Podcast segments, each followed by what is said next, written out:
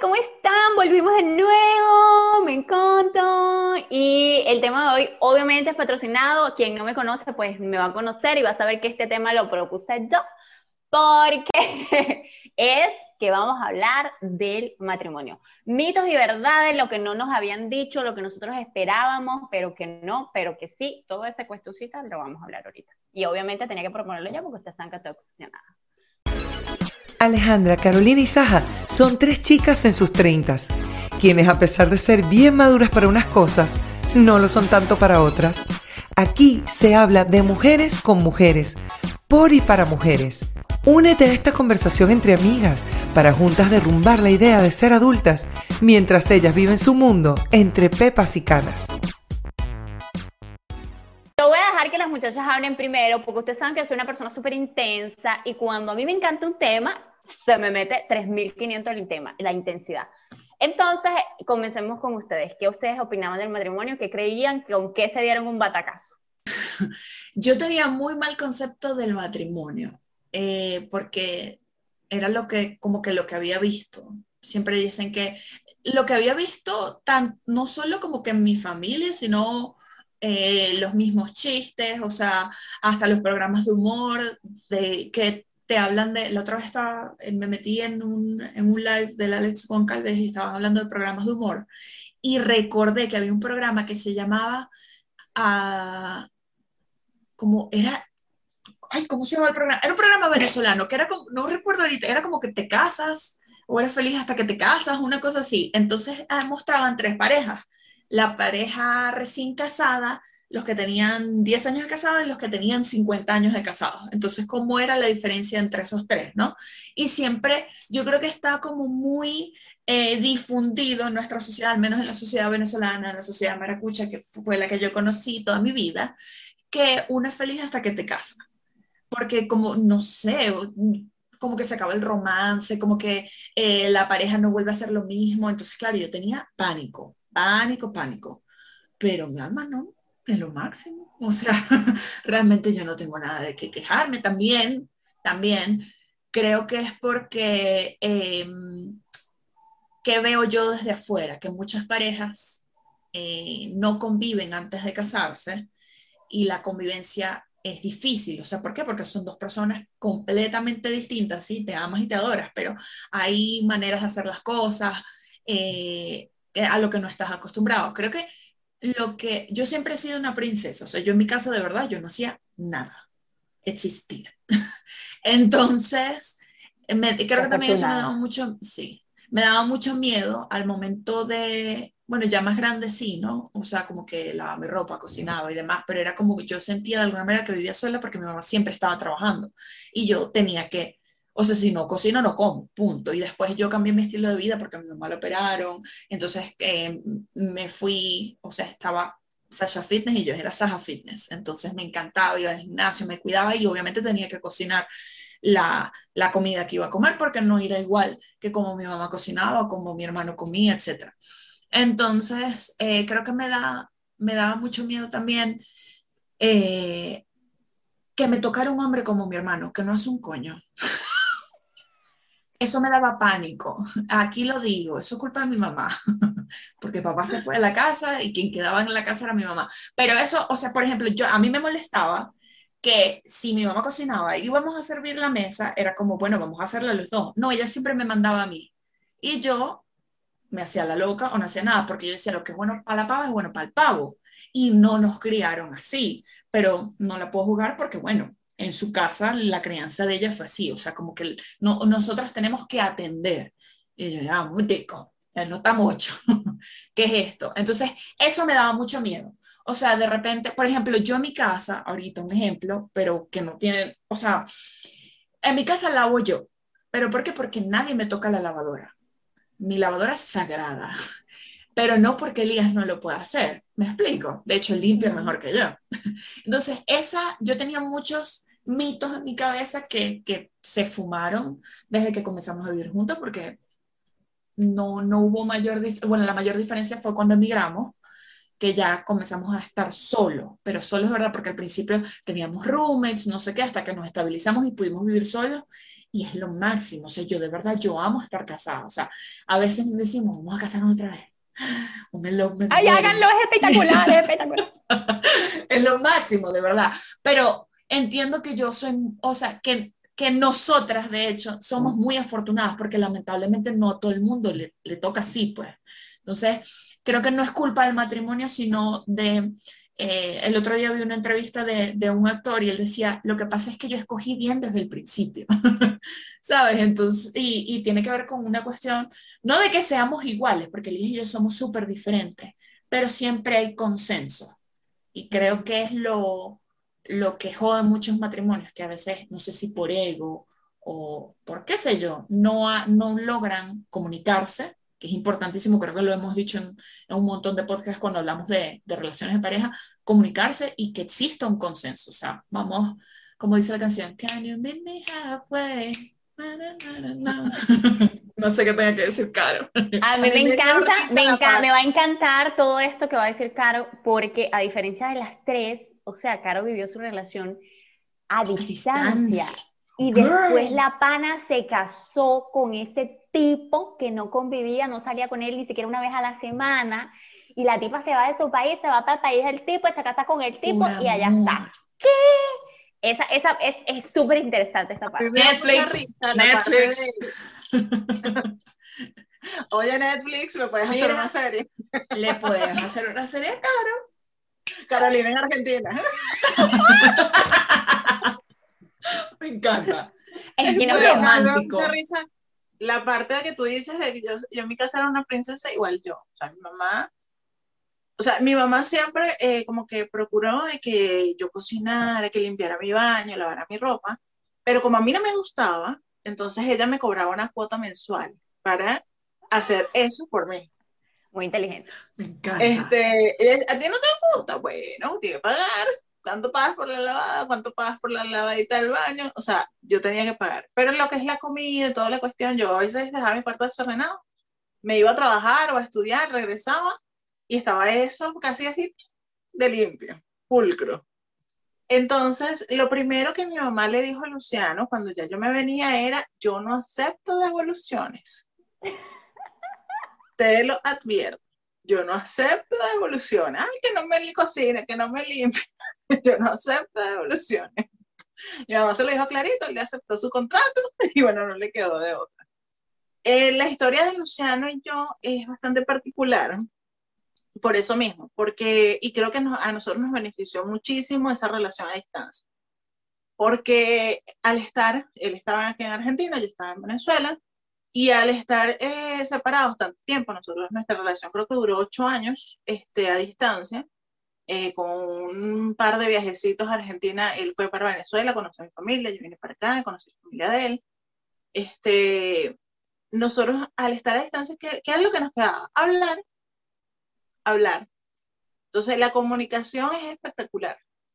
Y yo me acuerdo una vez que una señora, una representante de un estudiante me dijo, el secreto de todo buen matrimonio es saber eh, solucionar los problemas en la cama. Y yo, ¿qué? No. O sea, para mí el peor consejo que me han dado. ¿Cómo tú vas a solucionar los problemas en la cama? ¿Por qué no? ¿Por qué no compartes tu opinión? Porque lo que haces ahí es como que aplacar el problema, dejarlo de lado y sigue estando el problema. Entonces se va acumulando y después esas explosiones de discusiones que, que terminan en divorcio. Este, porque, pasticho, mi hermana querida. Sí, capas y capas y capas de problemas. Entonces, eh, Luciano y yo tenemos excelente comunicación para todo, casi que, con la vista. Ya yo sé lo que está pensando antes de decírselo. Yo a veces le, voy a contar algo, no te rías antes que termine el cuento. No te rías antes que termine el cuento. No me opinas antes que, que termine, porque yo sé que me va a responder, me va a regañar, me va a decir cualquier cosa. Este, entonces a nosotros la comunicación nos ayudó muchísimo en el matrimonio. Y lo otro es nuestras personalidades. Tenemos muchísimas cosas en común. Yo me casé con mi mejor amigo, pero este, somos muy distintos, tenemos habilidades distintas. Él tiene una inteligencia emocional que Dios se lo bendiga y se la guarde. Este, es más de, le gusta cocinar, es súper atento, entonces, eh, eh, cosa que a mí, o sea, para, a mí me encanta que me atiendan, no me gusta cocinar, no me gusta limpiar, eso no va conmigo y va en contra de todo lo que es el estereotipo de eh, ama de casa. Entonces, eh, él a mí me dijo, bueno, si tú quieres que yo sea amo de casa, tú tienes que mantenerme, dijo él, me tienes que trabajar. Y él me ha apoyado dentro yo quieras, yo, yo, yo voy a hacer todo, me lo dice echando broma, obviamente, pero dice, yo voy a ser el amo de casa, pero tienes que producir, vaya a trabajar. Este, pero nada, tenemos esa dinámica donde los roles no, no, no esos roles de estereotipo de la mujer tiene que cocinar porque, y, y él lo dice, si yo, o sea, yo aprendí que eh, mi instinto de supervivencia me dijo que si yo quería seguir viviendo, yo tenía que aprender a cocinar. Entonces, él. Este, porque si yo de verdad quería vivir, yo necesitaba comer, entonces yo aprendí a cocinar y aprendí a cocinar, cocina muy, muy rico. Este, y bueno, como anécdota, este, para todas estas historias separadas, para resumir un poquito y contar una anécdota, sí, me, creo que el secreto de todo matrimonio que, que sea bueno es la comunicación. Segundo, casarte con una persona, elegir una persona con la que te lleves, eh, compartas los mismos valores, te lleves bien no solamente en el día a día, sino que compartes los mismos valores. Y no quiere decir esto religión, porque de hecho Luciano ni siquiera se cataloga, él es agnóstico, o sea, no cree en nada, eh, no cree en una deidad. Este, y yo sí, creo en Dios. Entonces no compartimos demás religiones, pero compartimos los mismos valores. Este, y, y olvidarse de esos estereotipos. O sea, no hay, tú no tienes por qué cocinar, tú no tienes por qué limpiar porque seas mujer, y él no tiene que ser el hombre, no tiene que ser el que provea todo, ni tiene que ser el, el, macho que repara las cosas en la casa, ni tiene que ser el... No, o sea, esos estereotipos, eso es mentira. O sea, que si tú quieres tener una convivencia amena, cada quien tiene que ayudar al otro en el día a día, de la, forma, de la mejor forma que sea. Y como anécdota, me acuerdo una vez, estábamos en una reunión de venezolanos, este, un cumpleaños mío creo que era, y estábamos todos allí este, y uno de los venezolanos está hablando con mi suegro. Me dice, no, es que la mujer, y le dice este, así todo contento, la mujer venezolana, la mujer venezolana es una mujer guerrera, está hablando mi amigo, una mujer guerrera. Mira mi esposa, mi esposa cocina, lava, este, tiene la casa limpia, que no sé qué más, de, cría a los muchachos, emprendedora, es licenciada, o sea, estaba súper contento de, de, su, de su mujer. Entonces Luciano me ve, la mía me salió dañada. la mía no cocina, no limpia, no nada. Eh, eh, esto salió dañada. ¿Dónde está la garantía? Y nosotros cuajados de la risa, pero es así. O sea, no soy la esposa ideal ni espero serlo. Él no es el esposo ideal ni espera serlo pero convivimos también, nos llevamos también en el día a día, que creo que eso es lo que hace feliz al matrimonio. Este, disfrutarlo, saber que te, estás al lado de una persona que te entiende, que te apoya y que está dispuesta a tenderte la mano cuando la necesites. Por lo menos yo cada 15 minutos. Exacto. Eh, hay dos cosas que yo opino del matrimonio, que socialmente, o sea, la sociedad, el mundo en general, eh, o idealizamos el matrimonio para bien, como un cuento de hadas, todo es perfecto, siempre nos amamos, tenemos sexo todos los días, todo es maravilloso, siempre hay paz. O el matrimonio es lo peor que me ha pasado, no soporto estar con mi marido, quiero escaparme, quiero darme una escapada con mis amigas porque qué fastidio estar con mi marido en mi casa, eh, necesito que otro me caliente la oreja y soy feliz, pero bueno, sigo casada porque no me queda de otra. Eh, y todo ese tipo de cosas eh, chimbas que, que, se hablan sobre el matrimonio, se acaba la llama, nunca tenemos relaciones, han pasado tres meses y todavía no nos hemos ni dado un beso, y todas esas cosas, porque, ay, que tú tienes un año de casada, mi hija, espera que tengas tres, espera que tengas cuatro.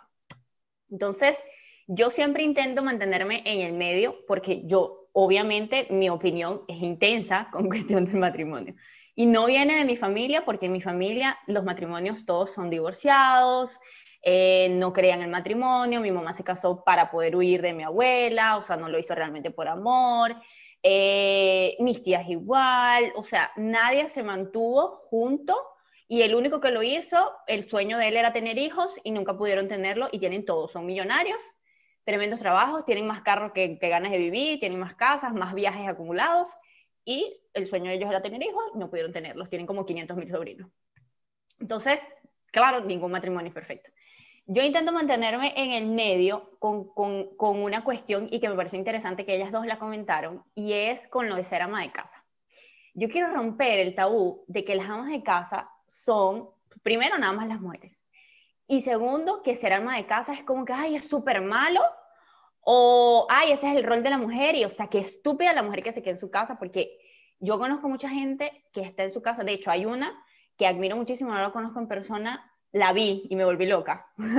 es una blogger de la ciudad donde yo vivía antes de esta y la tipa, o sea, ella es periodista, estudió comunicación social, no sé qué, hizo un montón de cosas, pero se dio cuenta que ella quería tener hijos y ella quería estar cerca de sus hijos, o sea, como fuese. Y no es millonaria, no tiene casa propia, lo que tiene es un, caso, un carro que es propio. Y volvió, después que la muchachita pudo dormir sola, volvió a quedar embarazada sin darse cuenta ahora tiene dos niñas, una de dos y una de meses. Y, exacto. Y la tipa ha trabajado en redes sociales, es una de las bloggers, o sea, la han publicado hasta páginas árabes con sus videos de comedia, porque ella hace maternidad real. Y, o sea, ese video se hizo viral, viral. Yo creo que yo se los voy a mandar al grupo porque en algún punto ustedes tienen que haberlo visto, que no tiene nada que ver con lo que ustedes ven, pero ese video se hizo viral. Y en el fin de Brasil, porque para allá nadie, ni los mismos brasileños saben dónde queda Roraima, que es donde yo vivía antes, y ella vive es haciendo contenido y cuidando a sus chachas en su casa. Y esa tipa gana plata, esa tipa sustenta a su familia con eso. Y tiene esposo, el esposo tiene un trabajo fijo, pero el tipo la apoya y todo lo demás. Y tú te das cuenta de que la tipa es ama de casa, pero es influencer, pero es creadora de contenido, la tipa salió en la televisión haciendo todo lo que hace. Entonces, yo quiero romper un poquito con el estereotipo de que ser ama de casa está mal o no es un trabajo. Y número dos, de que es nada más para las mujeres. Yo gracias a Dios de que todos los conflictos y todo el comienzo de mi historia con mi esposo fue bien dramática y bien complicada, porque él es mucho menor que yo y todo lo demás, y porque él es el hermano menor, es el pequeñito de la casa y el único varón de su casa. Pero eso también ha sido una bendición para mí, porque al ser el único varón y el menor, fue criado con mujeres que le dijeron, tú tienes que limpiar, tú tienes que lavar, tú tienes que cocinar, tú tienes que hacer todo. Y eso me benefició muchísimo, porque mi esposo lava el baño y es perfecto. Yo no lavo en mi baño en mi casa porque yo sé que a mí jamás me va a quedar tan bien como le queda ahí. Entonces él ya está claro en su vida. Yo me acuerdo que el primer día que yo conocí a mi esposo, que obviamente no, no éramos nada, ni sabíamos quién rayos era él, quién rayos era yo, yo estaba muy nerviosa y, como ustedes se dan cuenta, yo soy una persona intensa y hablo de más, yo le dije, yo, yo soy una persona que no plancho, yo no sé planchar. yo me pongo a pensar en eso ahorita y yo digo, ¿por qué yo dije eso? No sé, no sé. Pero yo se lo dije. Entonces a mí nadie me puede decir, ni su familia, ni la mía, nadie me puede decir a mí, ay, que él se casó engañado. No, yo lo dije el primer día, que yo no sabía planchar, que no iba a aprender y que no me daba la gana de aprender. Yo nunca iba a planchar. Yo compro ropa para mí que no tenga que planchar. Exacto. Porque yo no sé planchar. Entonces mi esposo es ropa con filo. Mi esposo, mi esposo es un viejito. ¿Me entiendes? Sus pantalones tienen que tener filo, hasta los jeans. Que él entendió que él se iba a casar con una mujer que no iba a planchar su ropita con filo y que él es el que tiene que planchar. Y si acaso resulta que yo tengo una ropa que infelizmente tiene que planchársela, ¿quién la va a planchar? Él, no yo. Entonces, eh, por eso yo digo que yo me trato de mantenerme en el medio de, de, esa gente que idealiza de que todo es perfecto, porque es mentira, no todo es perfecto, siempre hay problemas, siempre hay circunstancias que nos sacan como de quicio, pero yo nunca he ido, nunca, y, y, es chimbo que lo diga, para mí es genial, pero es chimbo que lo diga porque hay gente que le cae muy mal esto.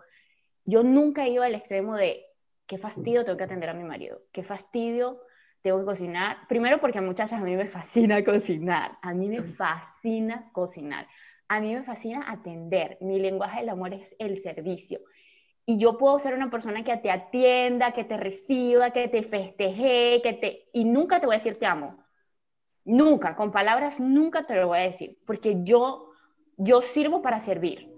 Entonces, mi forma de amar a mi esposo es hacer comida, poner la mesa con el plato, los tenedores, las copas. Y resulta que mi esposo es igualito, entonces él le gusta montar la mesa y la copa y el vaso y así no lo utilice, pero a él le gusta todo esto carótico. Entonces, a mí me encanta hacer eso, pero yo nunca me he sentido como qué fastidio. Obligada, nunca. O, ajá, o con esa presión de que ya estoy mamada, porque cuando me he sentido cansada, simplemente le digo, ahorita tenemos un jueguito, yo le digo, la señora María no quiere cocinar. la señora María soy yo. Él me dijo ayer que iba a llegar más temprano y yo, la señora María no fregó. ¿Me entiendes? La ¿Por señora qué? María Porque- de esta casa no ha fregado porque estoy sin agua, pero Entonces, esa es la cuestión. Es una dinámica en la que yo, eh, mucha gente dice, ay, pero es que tú pintas el matrimonio como algo increíble, maravilloso, pero uno, yo no tengo la culpa. O sea, Es yo que no tengo la culpa de que yo me sienta bien, de que yo me sienta contenta, de que yo no quiera mandar para el carrizo a mi esposo todos los días. Eh, eh, una cosa que a mí me da mucha risa y yo sé que, yo sé, vuelvo a decir lo que puede caer mal.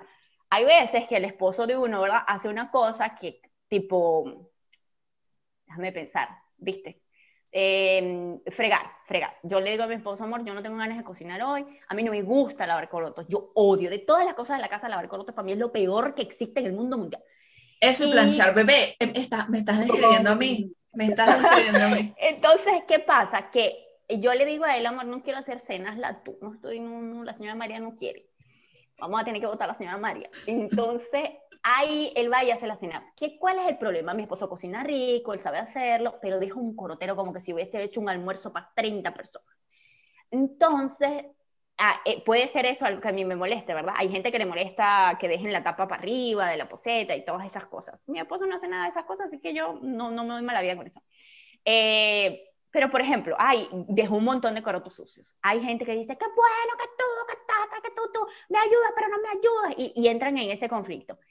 Por más loco que parezca, yo veo los corotos sucios, me da un instinto, porque oh, tú eres un ser humano, obviamente que te da rabia algo que no te gusta. Y yo pienso instintivamente, y no me lo van a creer, Nahuara, cómo yo amo a ese hombre. y me empiezo a reír de mí misma. Porque al fin y al cabo, quien se metió en ese papel y en ese cuestioncito, en ese contrato, fui yo. Entonces yo tengo que amar suficientemente a ese hombre porque ya yo sabía que él era así. Yo, a diferencia, porque para que vean la diferencia de las tres historias, a diferencia de Saja, ella convivió con Elías muchísimo tiempo. Yo, obviamente, conviví con mi esposo cuando me casé. Pero como fuimos amigos antes, y yo conocía a su familia y todo lo demás, pues yo sabía que él ya cocinaba. Yo sé que el temperamento de mi esposo es el pecado más grande que él tiene. Ese tipo se le mete, se le mete un odio y se convierte en un Hulk terrible. Ya yo sabía eso. Ya yo sabía eso antes de casarme. Ya yo sabía que ese hombre es siete años menor que yo y tenía 500 mil mujeres. Ya yo sabía eso. Había pasado un montón de noviecitas y no sé qué. Ya yo sabía eso. O sea, a mí no, yo no es que me metí en un matrimonio, ay, el santo, o ay, yo lo voy a convertir, yo lo voy a cambiar, yo lo voy a modificar. Eso no existe. Y yo doy gracias a Dios de todo lo que yo pasé y de la edad que me casé, que ya yo había pasado mi crisis de los 20, para poder entender que primero tú no modificas a nadie y el matrimonio no te va a hacer ni mejor persona, ni va a ser mejor persona a la otra persona, ni te va a hacer feliz. Tú no te casas para ser feliz. Tú tienes que estar feliz antes de casarte. Por eso yo le digo a la gente, vayan para el cine solo, vayan a comer solo, cómprate flores, no estés esperando que nadie te compre flores, cómprate chocolate, cómpratelo, compra, cómprate un par de zapatos. Ay, que yo tengo un novio, yo quiero que me lo, que yo quiero que me lo, que me regale el par de zapatos. Díselo, Exacto. díselo, dile que tú quieres el par de zapatos. Ay, pero es que se pierde la sorpresa, mi amor madura. madura. Porque Exacto. la gente no te va a leer la mente, no te la va a leer. Eso te la va a llegar a leer, ¿saben cuándo? Cuando tú te conviertes en uno, en la Biblia dice que la- cuando tú te casas te, convierte- te conviertes en una sola carne. No hay una explicación para eso. Yo todavía intento buscar qué es eso, pero les voy a dar un ejemplo porque ustedes lo entiendan. Hay una conexión tan fuerte cuando llevas tanto tiempo conviviendo con una persona que esa persona le duele la pierna derecha y tú estás preocupada, tú estás pendiente, no sé qué, y de repente a ti te duele la pierna izquierda. A ti te duele la pierna del otro lado. Yo quiero que ustedes analicen eso. Va a pasar con un ojo, va a pasar con un brazo, va a pasar con una pierna, va a pasar con una rodilla. A ustedes le va a doler el, el mismo miembro de su cuerpo, pero del otro lado.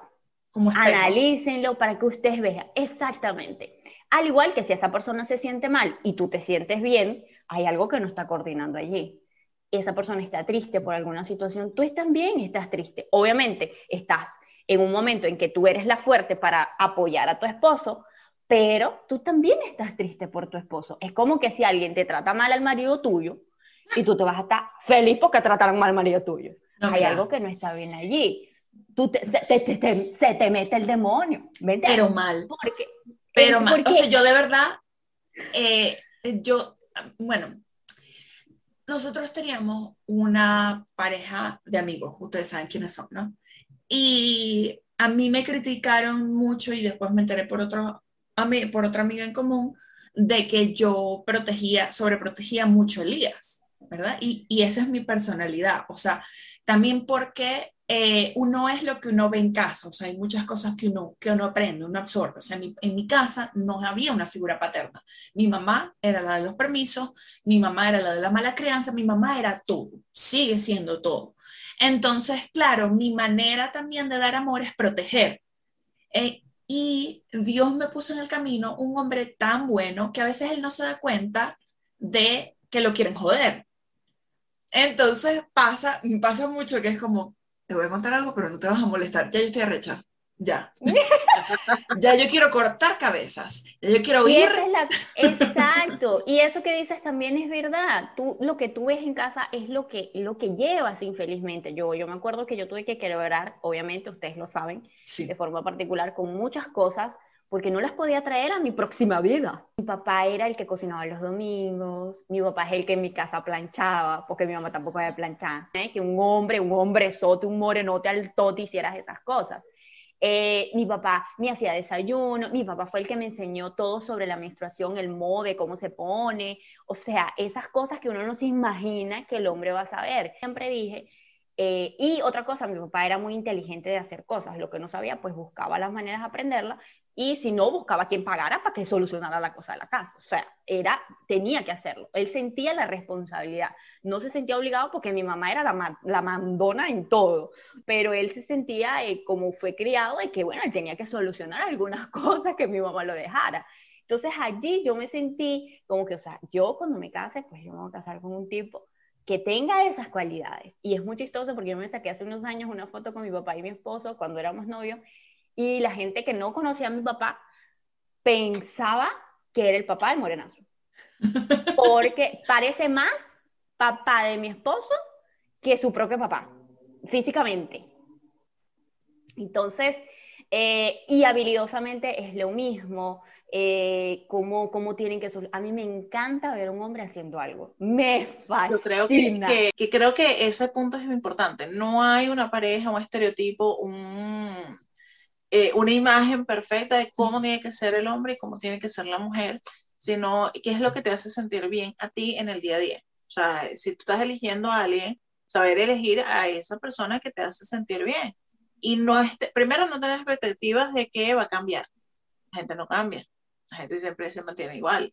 Este, segundo, que, ah, que con el matrimonio va a este, dejar de hacer esto. No. O sea, si lo hace, hace algo el- eh, durante el noviazgo, eh, capaz hasta empeor en el matrimonio. O sea, eh, son, la gente es como es. Y el, cuando estás ya dentro del meollo del asunto, saber que la comunicación es importante, pero también el hacer concesiones, el ceder en ciertos aspectos, porque no somos, podemos estar casados, no somos iguales, tenemos personalidades distintas. Entonces, saber decir, bueno, si cocinó, hizo todo esto, le quedó rico, lo hizo con amor, lo hizo alegre, este, y bueno, a mí no me gusta lavar los platos, pero me toca lavar los platos porque tampoco es que es el, el mayordomo mío, este, entonces bueno, voy a lavar los platos, o capaz ya está, ya está hablado de que, bueno, tú eh, cocinaste y hiciste tu, tu chiquero, lo vas a limpiar también, este, y, pero yo hago otra cosa, o sea, como que hacer esas concesiones, el, el Sí. amor es una decisión, una decisión diaria llena de mucha, mucha paciencia, porque somos seres individuales, o sea, por más que nos amemos, nos entendamos, somos personas diferentes y Y nada, hay que tener muchísima paciencia. Sí, bueno, y yo creo que yo les voy a dar aquí a las que nos están escuchando y viendo el consejo que le di a mi hermana, que no está casada, eh, pues está viviendo pues con su pareja, el papá de, de su hija, cuando ellos llegaron aquí, y es que yo les dije, no importa cuánto tiempo tengan ustedes juntos o qué van a hacer de su vida, porque yo no considero que, no es que no crea, porque existe, el divorcio existe, pero no es lo que yo espero para mi vida. Eh, y no entré al matrimonio pensando en me voy a divorciar. este, yo creo que algo que no se puede perder, no importa si ustedes tienen, acaban de casarse o no importa si tienen cuatro años, cinco años, seis años, no importa el tiempo que ustedes tengan, nunca olviden de decir por favor, nunca olviden de decir gracias. Ay, no, porque ya es el marido mío, entonces es como que, ay, ¿para qué le voy a pedir por favor que me pase agua? Se pierde como ese respeto, ese cariño, esa... Y es tan importante ser educado, es tan importante dar las gracias. Ay, no, pero es que esa es su obligación. No, su obligación era quedarse soltero si le da la gana. entonces, yo, yo me siento, y yo me siento súper bien cuando yo hago una comida y mi esposo me dice, ay, gracias, mi amor, te quedó rico yo, yo sé que mi esposo se siente súper bien cuando, no sé, de repente yo estaba trabajando y llegaba a la casa y él ya había lavado. Yo, wow, gracias. O sea, me encantó que hicieras eso, porque no fue planeado, no es una cosa que tú lo tienes que hacer, yo lo tengo que hacer, ese es mi rol, ese es el tuyo. No, no, no. O sea, ser agradecido con la pareja nunca va a depender de cuánto tiempo tienes casado. Eh, aparte de la comunicación y todas esas cosas, también el otro consejo que le di a, mi hermana y que se lo diga a ustedes es que entiendan que ustedes son un equipo. Y no hay nada más bonito que defenderse en público. Y si se van a quejar de ustedes, lo hagan en privado. ¿Por qué? Y les pongo este ejemplo para terminar. Si tú no estás bien en tu matrimonio, en tu casa, en tu hogar, si tu pareja tienes problemas, porque es normal, pero ya la cosa está yéndose por otros niveles, por otros sentidos, entonces y tú vas a la calle con tu mamá, con tu abuela, así las ames mucho, así sean tus mejores amigas y todo lo demás, pero tú vas hacia ellas a refugiarte para solucionar el problema, que no es solucionarlo, sino es hablar peste de lo que te está pasando con tu marido, pero tú sigues viviendo con tu marido, le estás intoxicando la vida a tu familia, a tus amistades, y sigues con la toxicidad, la toxicidad en tu casa. Si tú quieres separarte de tu marido porque no funciona, porque es un mujeriego, porque te está matando cacho, porque te está pegando, porque también puede suceder, la solución está denuncia y vete. Y después vas y te refugias en tu familia, en tus amistades y todos los demás. Pero si tú solamente vas a hablar mal. Si puedes hacer que se vaya el otro, mejor. Te quedas con la casa. Ah, claro. Eso es cierto. Obviamente. Eso es cierto. Pero si tú vas a, a, vivir una, un tormento de vida, algo que no te mereces, y vas a solamente hablar sobre eso, tú te estás dañando a ti misma. ¿Sabes por qué? Porque tú sigues estando en esa situación y tú tienes todo para salir de esa situación, aunque parezca difícil. Y no hay nada más feo que una mujer o un hombre, porque también es horrible, hablando mal de su pareja. Pana, ¿por qué estás hablando mal si tú estás viviendo con esa persona? Ahora, si tú vas a dejar a esa persona, ahí puedes hablar toda la peste que te dé la gana, porque ya tú la dejaste, ya tú no estás dentro de ese círculo, pero ese círculo es sagrado mientras tú estés allí. Entonces, gente, comuníquense mucho, hablen mucho, tengan toda la confianza del mundo. Yo no estoy diciendo que no con su mamá, con sus amigas, con todo lo que les dé la gana, pero tengan filtro, porque de nada vale tú ir a hablar pestes del marido tuyo y seguir viviendo con el marido tuyo. Esto como que no combina, no combina.